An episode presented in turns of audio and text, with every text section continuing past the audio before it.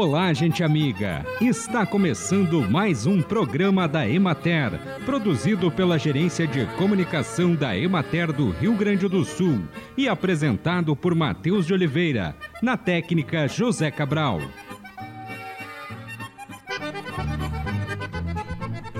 Dentro das atividades propostas do Outubro Rosa serão realizados encontros online que abordam o câncer de mama que acontecem em parceria com a Universidade Federal de Ciências da Saúde de Porto Alegre e Universidade de Santa Cruz do Sul.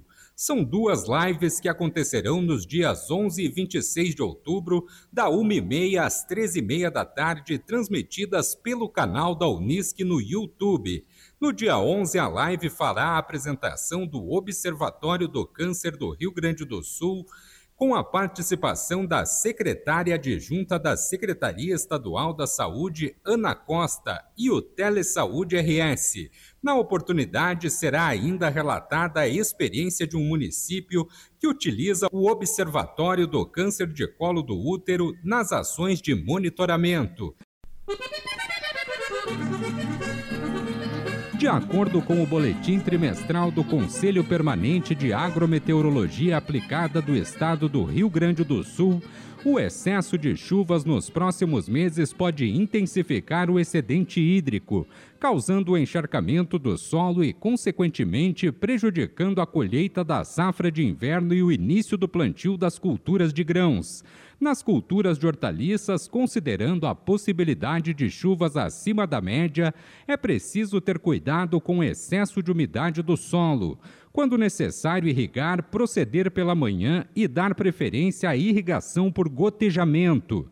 Para cultivos em ambiente protegido, realizar o fechamento ao final do dia e proceder à abertura pela manhã, evitando aumento excessivo da umidade relativa e da temperatura do ar no ambiente interno dos abrigos dar ênfase ao monitoramento de doenças, principalmente daquelas favorecidas pelo molhamento da parte aérea ou excesso de umidade no ar ou no solo, e atentar para a possibilidade de baixa disponibilidade de radiação, especialmente em ambientes protegidos. Acompanhe agora o panorama agropecuário. Na região administrativa da Emater de Bagé, em Candiota, os produtores de sementes de coentro, salsa, cebola e couve estão analisando as lavouras atingidas pelo granizo no dia 23 de setembro pois há possibilidade de algumas áreas rebrotarem e serem conduzidas para assegurar alguma produção e minimizar o prejuízo. Em geral, o clima no período foi bastante favorável e nas áreas com bom potencial foram realizadas aplicações de fungicidas e fertilizantes foliares. Na fronteira oeste, os produtores de mandioca de Quaraí já estão concluindo o plantio, aproveitando o clima seco da última semana. Em algumas áreas de produção de couve estão ocorrendo ataques de lagarta que demandam medidas de controle. Em termos de comercialização, há exigência de rastreabilidade de hortaliças para alguns mercados do município. Em Rosário do Sul, os produtores de culturas de raízes e tubérculos relatam que as plantas apodreceram devido aos altos volumes de chuvas registradas em setembro. Em São Gabriel, os olericultores com cultivo a céu aberto de couve-flor, brócolis e de algumas folhosas perderam a produção em razão das fortes chuvas ocorridas em setembro, além de danos em canteiros que deverão ser refeitos. Na região de Lajeado, em São Sebastião do Caí, no cultivo da alface a céu aberto, as perdas por encharcamento e apodrecimento de plantas chegam a 80% houve aumento de preço, pois diminuiu bruscamente a oferta de folhosas. E a cotação média na Ceasa para alface crespa e lisa varia de 20 a 30 reais a dúzia. A americana é comercializada entre 35 e 40 reais a dúzia.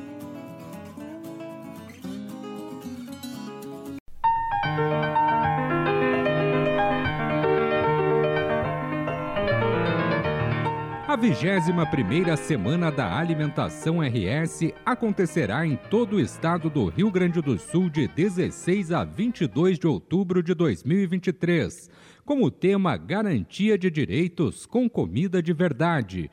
E é sobre isso que a jornalista Raquel Aguiar conversou com a nutricionista da Emater, Leila Ghisoni. Leila, fala um pouquinho da Semana da Alimentação. A Semana da Alimentação no Rio Grande do Sul, que este ano está na sua 21ª edição, ela é organizada por cinco entidades: a Emater, Fórum de Segurança Alimentar, o CONSEA, que é o Conselho de Segurança Alimentar, o Conselho Regional de Nutricionistas e o Governo do Estado, através da CAISAN, que é a Câmara Intersecretarias. Esse ano tem como tema Garantia de Direitos com Comida de Verdade.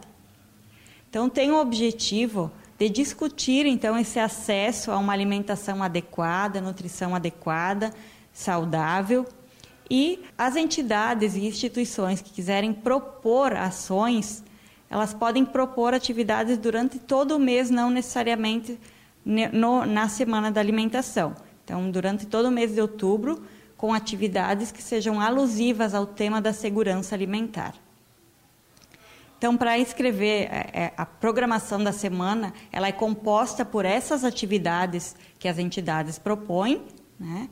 Uh, e podem no site tem o acesso para inscrever essas atividades e tem três eventos principais organizados por essas cinco entidades promotoras, que são o lançamento da semana, que já ocorreu, né, no dia 23 agora de setembro, aqui em Porto Alegre. Teremos então a abertura no dia 16 de outubro com um seminário uh, aqui na Emater, no auditório da Emater, que também será transmitido pelo YouTube da Emater. E temos o encerramento da semana, que é no dia 22 de outubro, que é a, a famosa Praça de Segurança Alimentar, que acontece no Parque Farroupilha, na Redenção, aqui em Porto Alegre, onde várias entidades e instituições apresentam os trabalhos relacionados com a segurança alimentar.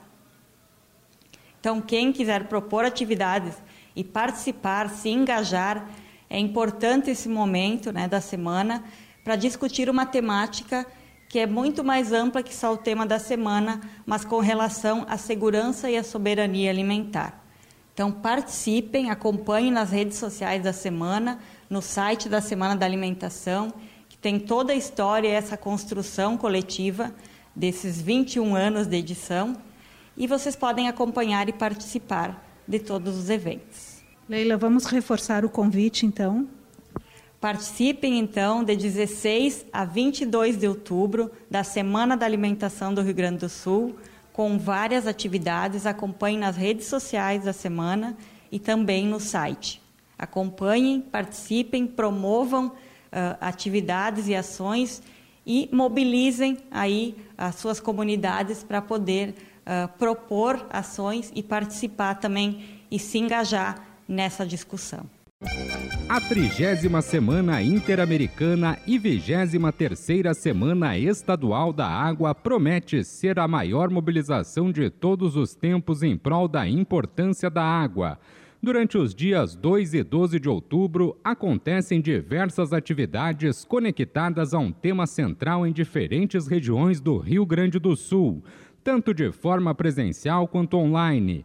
Neste ano, a Semana da Água mobilizou adultos e crianças, comércio e indústria, empresas privadas e instituições públicas, escolas e todos aqueles que se importam com o meio ambiente. A ideia é conscientizar sobre a importância do cuidado e da preservação da água, além de investir em infraestrutura e tecnologia para garantir que todas as pessoas tenham acesso a um saneamento básico de qualidade. E assim encerramos mais um programa da Emater. Um bom dia a todos vocês e até amanhã neste mesmo horário.